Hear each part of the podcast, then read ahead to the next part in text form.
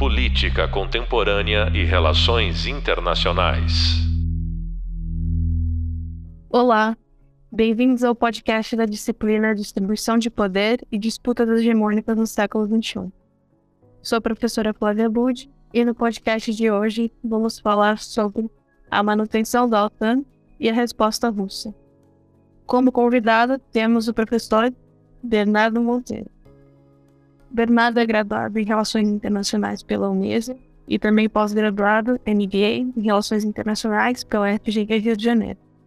Possui formação como analista político internacional, atua como escritor, analista político, pesquisador e divulgador científico sobre política brasileira, história da democracia, democracias ocidentais e sociopolítica, foi pesquisador associado do Laboratório de Simulações de Cenário da Escola de Guerra Naval da Marinha do Brasil. Atualmente escreveu o livro Para uma Estabilidade Democrática. Bom, Bernardo, esse tema de hoje é um, é um tema bem interessante e também controverso, acredito, nas relações internacionais, foi como que um tratado que surge para um determinado objetivo, um determinado fim, pode continuar depois que esse fim já foi alcançado. Acho que essa é uma grande questão que as pessoas costumam ter, até para entender como o, o, tratado foi mudando ao longo do tempo, como ele foi reconfigurado também, para poder continuar tendo importância no contexto da década de 90, dos anos 2000 e continua tendo importância, inclusive quando a gente ouve recentemente na guerra na Ucrânia, que a atuação russa seria uma resposta à, à Ucrânia ou então aos outros países que eram de sua influência anterior na Guerra Fria, que estavam se aproximando demais da OTAN, como se fosse uma grande ameaça. Então tem esse discurso muito enredo ainda para a política, para a diplomacia russa. Então acho que é interessante a gente começar com um histórico sobre essa, essa questão, né? trazer o histórico desse tratado, o que, que ele significa, qual que é esse contexto que ele foi desenvolvedor. Acho que antes de trazer o histórico em si sobre a criação do, do tratado da OTAN, acho que é importante a gente começar talvez com uma pequena anedota aqui nesse contexto, que é como o tratado é, foi visto também por um dos idealizadores da, da contenção, que é o George Kennan.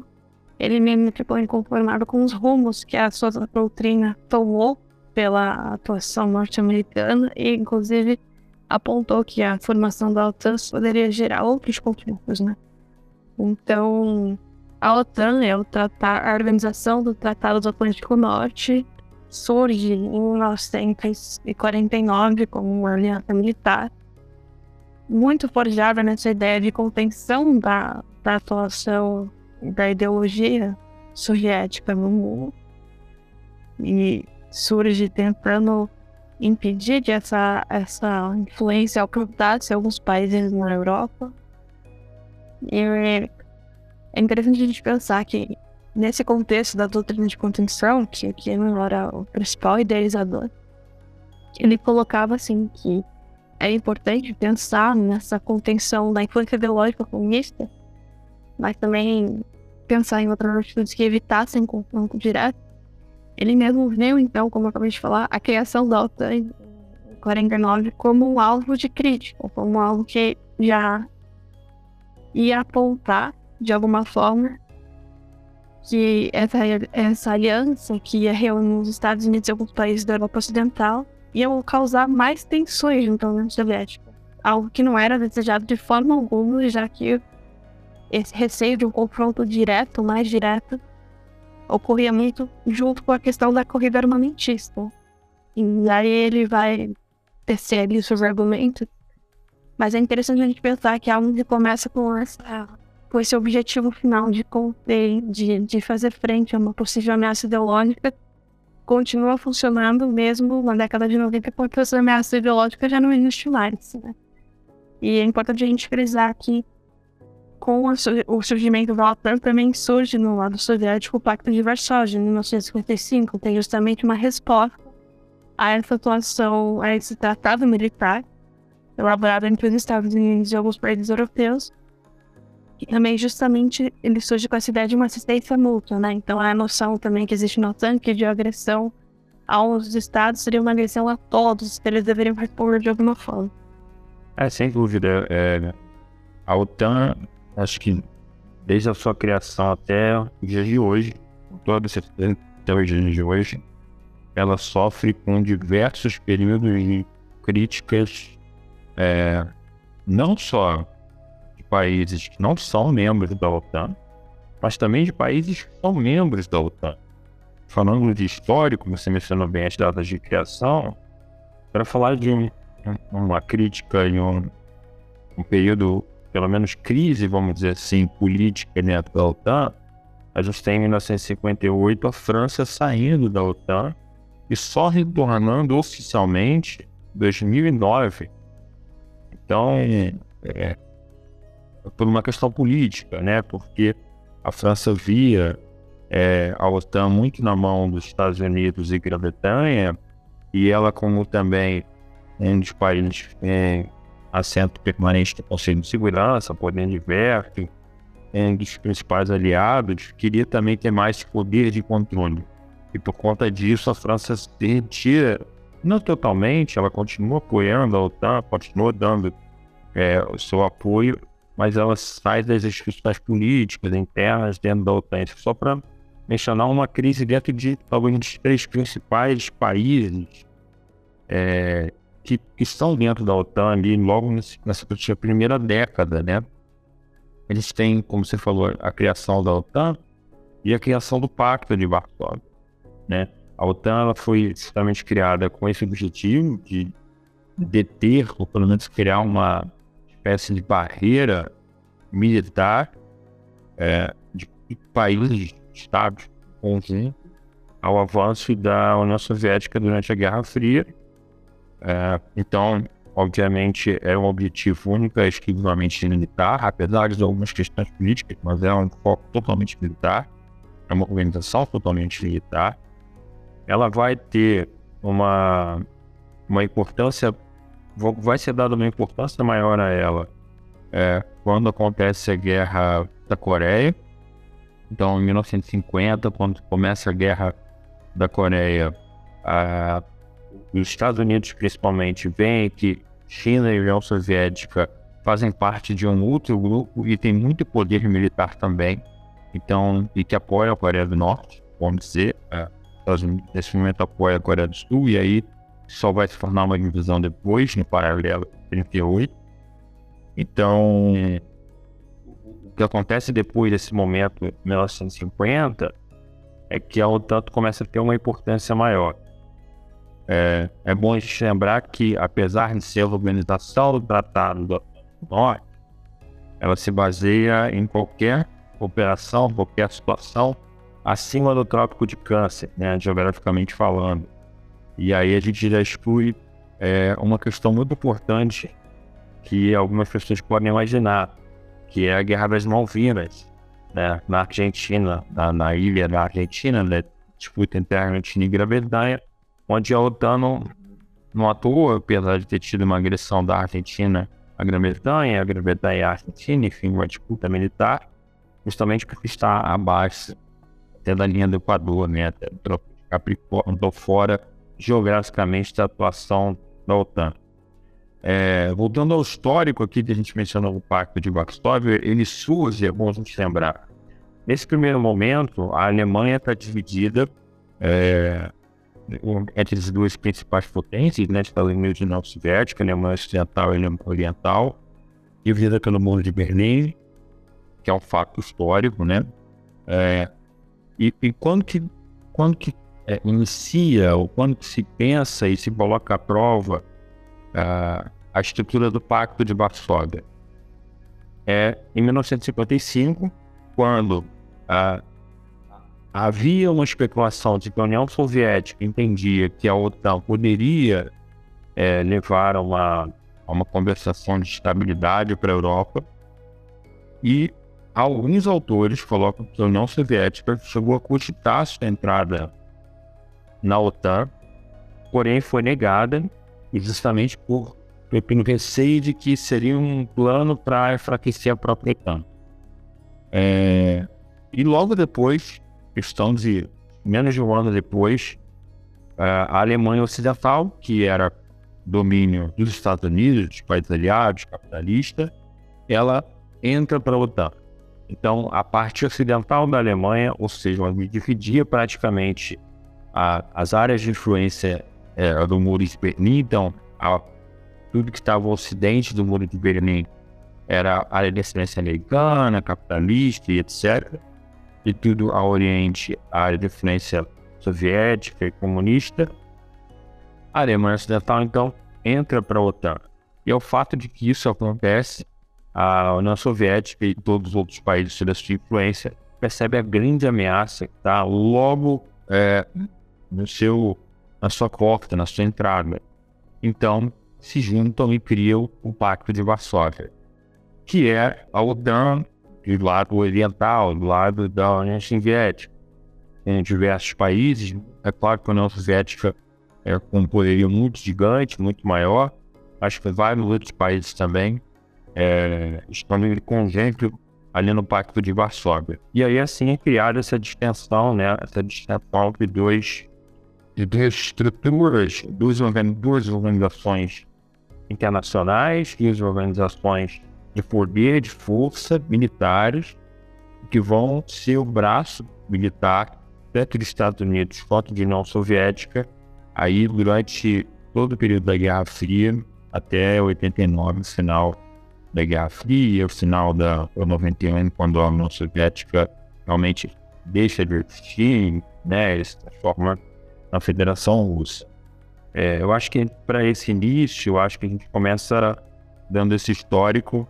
É, é, claro que hoje a OTAN tem uma característica muito diferente. No início era um país, hoje a gente já tem cerca de 30 países, alguns, alguns é, pensando em entrar por conta da questão da, da guerra da Ucrânia. É, é, é, hoje você tem uma condição dentro da, da OTAN de você ter um gasto de 2% do seu PIB em gastos militares, então é uma condição técnica importante, mantendo a tradição militar da OTAN, e isso faz com que as críticas se mantenham, né? que a gente vai ver ao longo aqui outros, outros debates importantes sobre atuações da OTAN. Mas eu acho que nesse primeiro momento a gente entende que a, a OTAN é criada depois da Segunda Guerra para essa organização militar de proteção aos países europeus é, através do Tratado de Bruxelas e quer o grande apoio dos Estados Unidos e vai ver os, a criação do seu braço de adversário, ou de um grande adversário igual, que é o Pacto de Varsóvia 55, quando a Alemanha Ocidental se torna membro da OTAN. É, perfeito, Bernardo. Eu acho que esse panorama histórico aqui que, que a gente está traçando é bem importante. É necessário que a gente entenda o contexto de de alianças de cunho militar, como você já reportou aqui, foram forjadas, qual era aquele contexto, então, a bipolaridade, aquela tensão constante que foi marcada ao longo da Guerra Fria e como quais eram os objetivos iniciais. A gente tinha muito essa questão dessa contenção. Né? E a gente percebe que depois nos discursos uh, norte-americanos, como eu falei aqui, o próprio Kennan, que desenvolveu a teoria da, da contenção, vai questionar a existência da OTAN. Ele vai questionar também é, a atuação dos Estados Unidos intervindo, por exemplo, na, na Coreia e no Vietnã.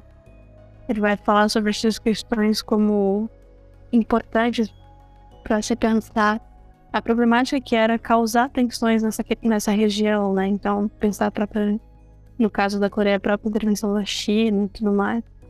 E aí ele vai falar sobre essas ambiguidades da política norte-americana nesse contexto, né? Então, é, com relação ao fim da, aos fins que essa política teria, então a ideia de conter o poder soviético com meninos, e quais seriam aqueles meios para alcançar esse fim, que era mobilizar esses recursos para conter toda, né, e aí, toda a possível extensão, expansão territorial soviética, ou então focar em regiões específicas que eram consideradas essenciais pelas balanças, né, para a balança de poder de forma geral. Então, se trouxe aqui a questão a da mais oriental, né? Então, da, da Europa, a gente está pensando no leste europeu, Mas a gente também pode pensar que esse jogo de, de influência estava acontecendo em outros tabuleiros, tanto na América Latina, como a gente já discutiu aqui no nosso podcast sobre a América Latina na Guerra Fria, como também na Ásia e na África.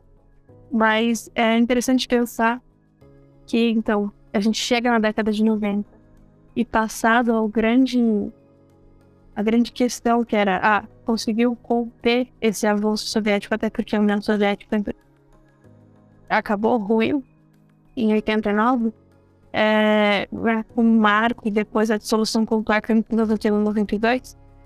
Como que a, essa, esse tratado militar conseguiu se reconfigurar para continuar tendo relevância no cenário internacional? Eu acho que essa é uma questão muito interessante, como esse, esse tratado se reconfigurou. Ele ampliou para um modelo que é entendido como uma segurança coletiva, né? Um acordo que visa a segurança coletiva, e ele ampliou seu escopo de atuação também. Então, acho que a gente pode pensar sobre isso agora, e essa manutenção, como que isso pode ser discutido, ou entendido, ou explicado. É, você falou bem da, da surgir, né, das críticas que ele menciona. Até essa contenção é importante, que se a gente for pegar historicamente, ela só vai acontecer de fato, na prática, com acordo, é, já quase na década de 90, né, num acordo com Gorbachev, né, já no final da União Soviética, início é, da Federação Russa, em que se coloca de fato é, um acordo, né, no tratado uma, uma política realmente de, de, de contenção. É, e aí, aí começa uma grande especulação na década de 90, né? É, teria nesse acordo, teria nessa conversa, nessa decisão entre é, uma Rússia, uma União Soviética findoura, né, e, e uma Rússia se organizando politicamente e geopoliticamente, teria tido um acordo para que a OTAN não avançasse mais ao leste do que já estava, ou seja, da Alemanha, porque com o fim da com a unificação da Alemanha, a Alemanha se torna né, apenas um país, não é mais a Alemanha Ocidental Oriental, a queda no Muro de Berlim, a Alemanha passa como um país independente, sob a influência é, do grupo do ocidental, do norte-americano, né, dos ideais norte-americanos, e havia então a expectativa de que a OTAN então não, não, não seguisse mais a leste, né, não, não buscasse mais apoio a leste, não buscasse é, conversar com outros países mais a leste. Afinal de contas, o Pacto de Varsóvia também acaba sendo extinto, junto com a União Soviética, pela não necessidade né, de, de uma, uma, uma pretensão mútua, militarmente falando, então não, não faria muito sentido a OTAN continuar. E há muita especulação sobre se existia ou não essa condição, esse acordo. A maioria dos, dos autores e, e dos analistas dizem que existiu sim é, um compromisso firmado em 91 e que a OTAN não iria avançar mais a, a leste, mais ao Oriente. Mas o que a gente vai ver ao longo da década de 90 é, iníciozinho dos anos 2000 também, é que há uma série de rodadas de conversas com países do leste europeu, alguns que antes faziam parte da União Soviética, outros que já tinham sua soberania, que já eram independentes, mas muitos vão participar dessas, dessas conversas. E o que acontece é que essas conversas são promovidas pela OTAN, são promovidas por é, é, eventos, né, congressos falando sobre a paz, a segurança internacional, principalmente voltados para o tratado de não proliferação de armas nucleares, né? A preocupação sempre foi as armas, sempre foi, foram as armas nucleares. E esses países vão então entender que seria interessante fazer parte de um grupo como a OTAN, que tem como principal objetivo, é bom a gente lembrar, o grande principal objetivo da OTAN é, em caso de um ataque qualquer um dos membros, qualquer um dos membros sofra um ataque é, militar, enfim, terrorista, não importa, qualquer natureza, todos os outros membros estão obrigados a contribuir militarmente Aí tem uma descrição, né? Pode ser meio militar direto ou logística, enfim, mas tem que, tem que ser obrigados a colaborar na, no combate ao, ao autor daquele ataque. Então passa a se tornar meramente interessante para os países do leste europeu fazerem parte de uma organização que pudesse dar a eles que estavam naquele momento é, se reconstruindo, se tornando independentes. Bom lembrar que estava saindo da União Europeia, da União Soviética, perdão, mas que precisavam também dessa estrutura. E alguns passam a entender que seria uma boa ideia e entram, de fato, é, é, na OTAN. Nos anos 2000, principalmente Polônia, a, ainda a República Tcheca, né, vai entrar, a Hungria e outros países que vão, vão começar a se aproximar cada vez mais. A gente tem alguns países como a Islândia, como alguns países como a Dinamarca, é, que Suécia, que tem muita, muitas questões internas que dificultam a população, a sociedade não prefere a isenção, a, a neutralidade. A gente vai ter uma, uma expansão expressiva da OTAN e que isso vai desagradar, obviamente, não só a Rússia, mas a outros países da região que não que ainda tem uma ligação muito forte, até pela própria população, com a, a antiga União Soviética que vai desagradar porque você avança, né?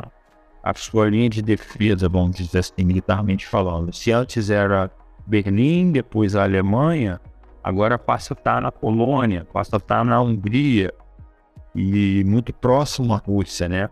Isso vai gerar um, um, descontentamento e o um movimento inverso.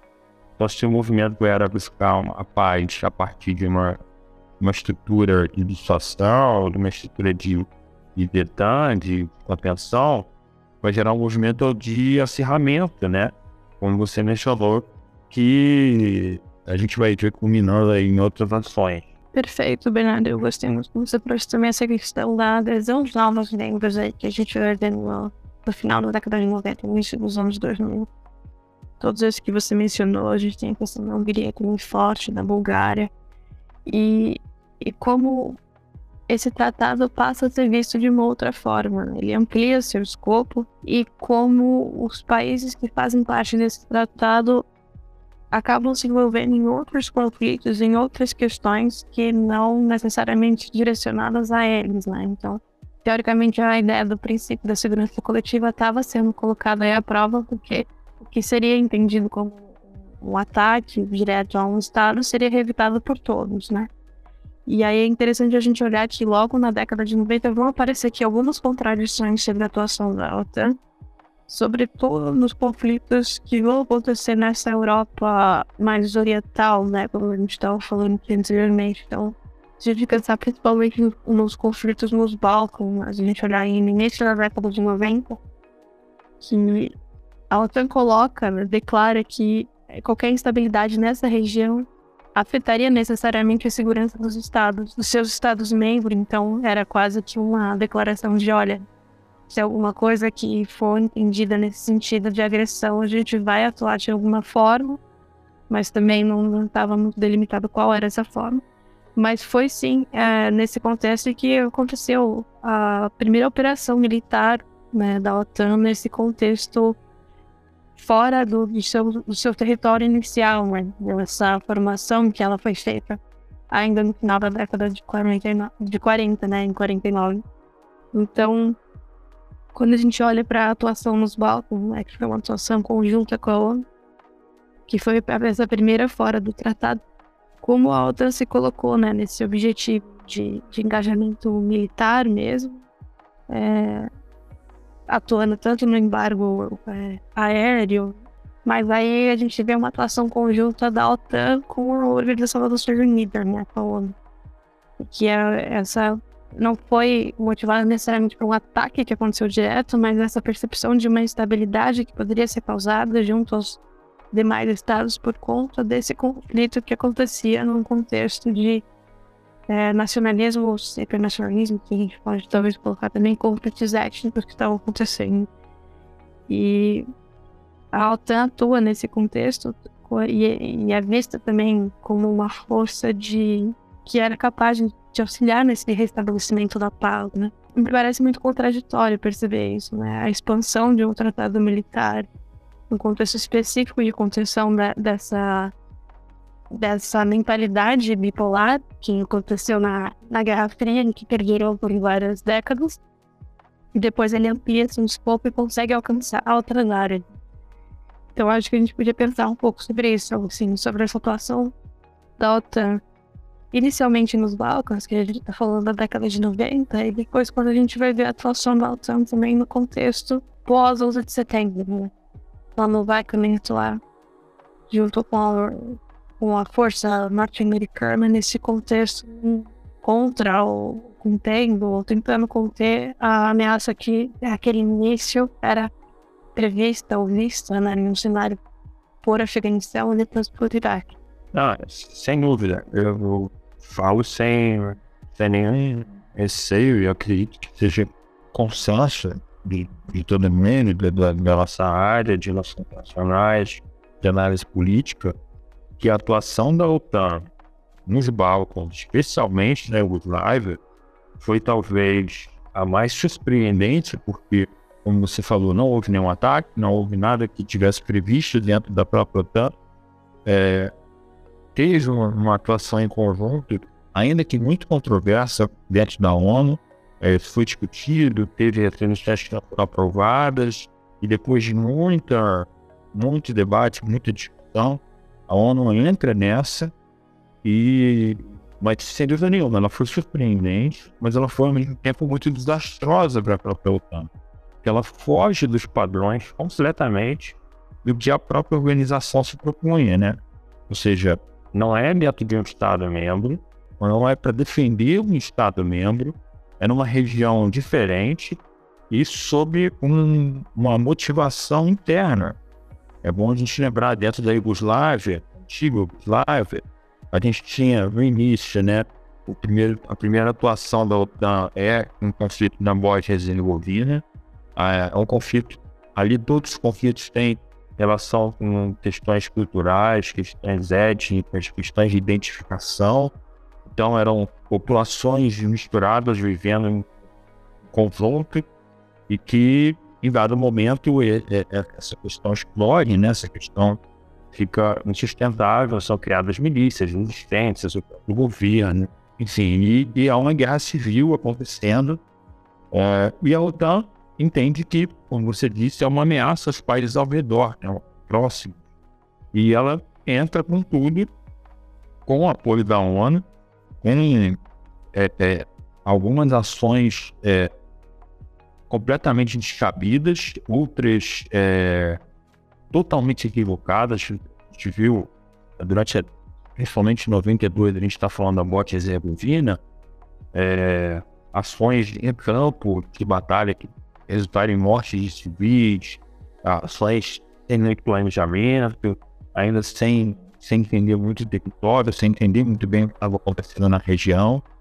É, fato que, de alguma maneira, isso mexe com as forças, né? Porque tem uma força muito poderosa em comparação ao que estava acontecendo dentro ali do território da, da Yugoslávia, nessa questão da Bósnia.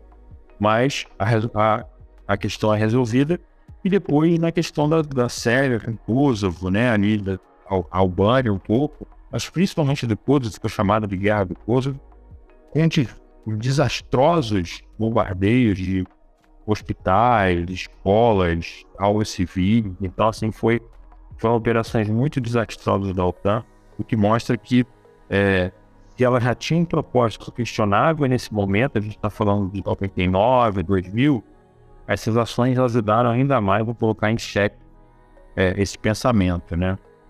E aí, enfim, com a dissolução da Iugoslávia, como você mencionou bem, depois que tudo isso se é, é se chega a uma resolução, a gente tem o 11 de setembro, que aí sim é de fato algo que está dentro do escopo da OTAN, um ataque é, contra um país membro, os Estados Unidos, o principal país membro da OTAN, e que todos os países saem é, em ajuda. O ponto, talvez, não tão é, incoerente, né, ou pelo menos questionável, é que foi uma ação é, que começa no Afeganistão e de alguma maneira ela começa a se expandir para o Iraque numa espécie de tentativa de vencer uma guerra do Iraque que não foi vencida na década de 90.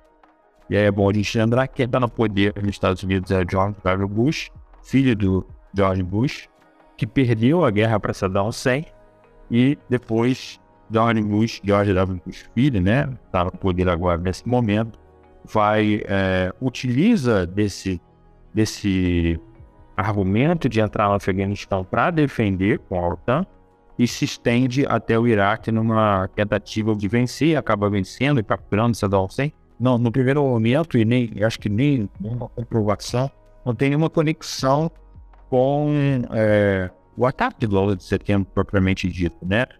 Então a gente vê também que a OTAN foi utilizada para fins políticos também nesse momento, e isso cai em descrédito mais uma vez, uh, mesmo sendo legítimo a ação da OTAN nesse momento, mas cai em descrédito também a, a situação da OTAN. Nossa, perfeito, Bernardo. Acho que você tocou num ponto bem importante, que é justamente essa expansão que é feita, né, da, da atuação norte-americana junto com a OTAN, com pretextos muito, muito interessantes de se defender de, de um ataque que aconteceu. Então, você tem uma série de fatores e, e valores que são colocados né, nessa, nesse ataque como passíveis de, de, da busca de uma resposta militar, e essa resposta militar é construída, ela é construída no Afeganistão, ela transborda o Afeganistão, vai para o Iraque, e aí vai para uma guerra que demorou muito tempo, e a gente ainda vê os, os defeitos, as consequências dela no Oriente Médio, mas que por muito tempo delineou toda a, a, a queda de, de genes, o desenvolvimento de novas alianças de poder, a dificuldade dos, dos países conseguirem se reestruturar em suas próprias forças internas, como, como país é, soberano, né?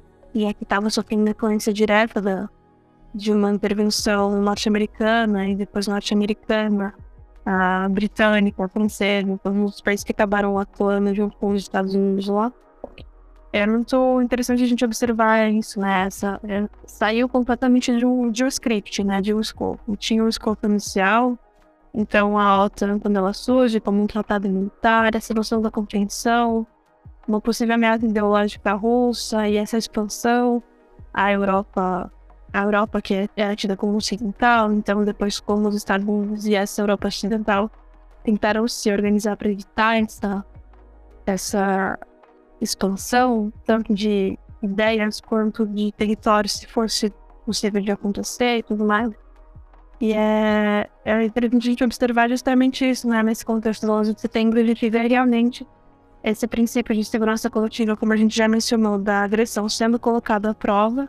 Então, inclusive, o acionando, né, ao, ao acionando no seu tratado, o artigo 5 que vai falar justamente sobre essa ideia de, de uma defesa coletiva, né, que ia ser é, desempenhada ou empenhada quando um dos estados sofresse realmente um, algum tipo de ofensiva, que foi o que foi entendido no caso dos Estados Unidos no pós-11 de setembro.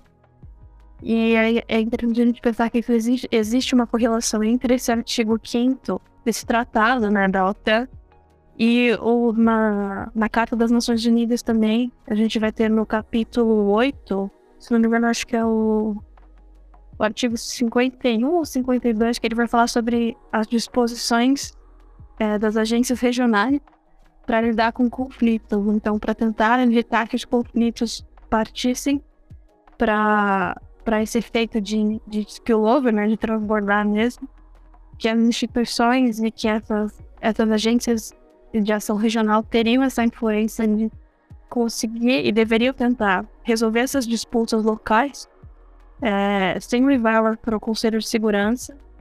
E aí, caso elas fossem levadas para o Conselho de Segurança e houvesse esse transbordamento, uma, uma piora no conflito, isso seria tratado por meio do Conselho de Segurança das Nações Unidas. Então, eu acho interessante a gente pensar essa correlação para pensar essa atuação conjunta nos Balcãs, como a gente já trouxe, mas também nas, umas contradições que vão ser apresentadas nessa atuação conjunta em tudo que a gente vai conhecer daqui para frente, que foi nomeado como Delta Hub. Então, tem um desenvolvimento interessante também.